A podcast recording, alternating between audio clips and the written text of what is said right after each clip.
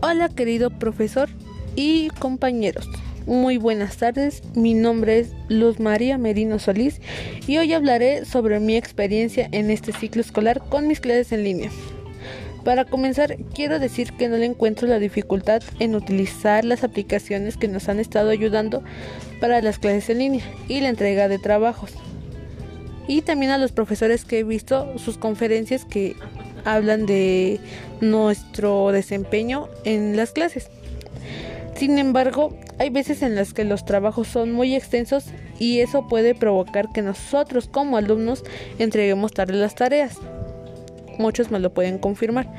En ocasiones los maestros, no todos, aclaro, las expresiones o las explicaciones que nos dan referido a un tema no son muy buenas, ya que nos, nos revuelven y nos quedamos en duda. También es culpa de los compañeros ya que no ponen la suficiente atención.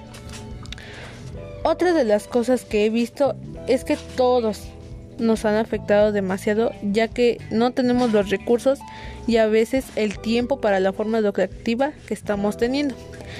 Y esto conlleva que muchos de, de estos se den de baja esperando que las clases en línea sean presenciales y lamentablemente eso es muy feo a mi parecer o a mi ver.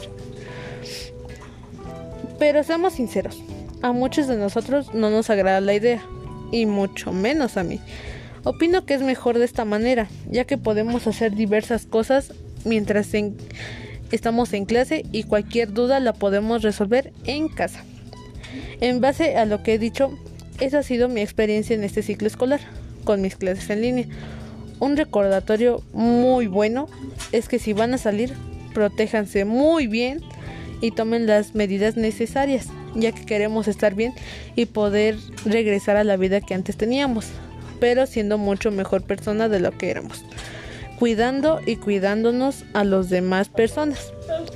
Gracias por su atención, yo me despido, hasta la próxima.